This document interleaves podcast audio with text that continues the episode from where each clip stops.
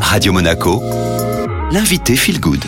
Et nouvelle invitée Feel Good. Comme tous les mercredis, vous profitez des bons conseils de notre experte Véronique Liès. Bonjour Véronique. Bonjour Julia. Vous êtes nutritionniste au terme marin ici en Principauté et votre cœur de cible, eh bien, c'est l'immunité par l'assiette. Aujourd'hui, vous allez nous parler de la vitamine D. Déjà Véronique, quel est son rôle? On a longtemps cru euh, qu'elle ne servait qu'à se faire de bons os, mais en fait, elle est bien plus que ça. Elle est même plus qu'une vitamine. Certains la considèrent carrément comme une hormone. Euh, elle est impliquée dans de très nombreuses maladies, hein, même les dépressions.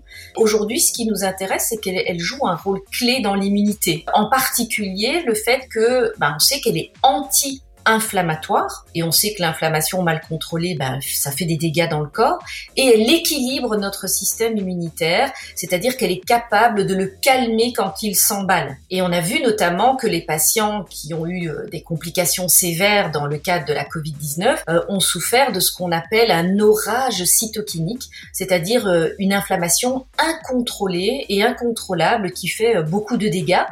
Et de nombreuses études ont montré que plus on a de vitamine D euh, dans le sang, et mieux on est capable d'éviter et de limiter cet orage cytokinique. Alors si on veut se recharger en vitamine D, euh, qu'est-ce qu'on peut faire Véronique? On trouve la vitamine D dans l'alimentation, certes, notamment dans le poisson, dans les abats, hein, le foie par exemple, le jaune d'œuf, les produits laitiers, mais malheureusement, elle se trouve en trop petite quantité. Donc le reste normalement de l'apport de vitamine D est apporté par une exposition au soleil, mais bon, le visage ne suffit pas et on est en hiver, donc il faut 20 à 30 minutes chaque jour avec les bras, les jambes nues.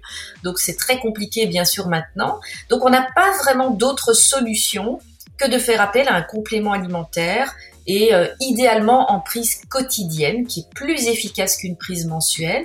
Et puis un dernier petit conseil, ben, il faut veiller à ce que le taux de vitamine D soit au moins à la moitié des valeurs recommandées et pas dans les normes inférieures. Très bien, merci beaucoup Véronique. Avec plaisir.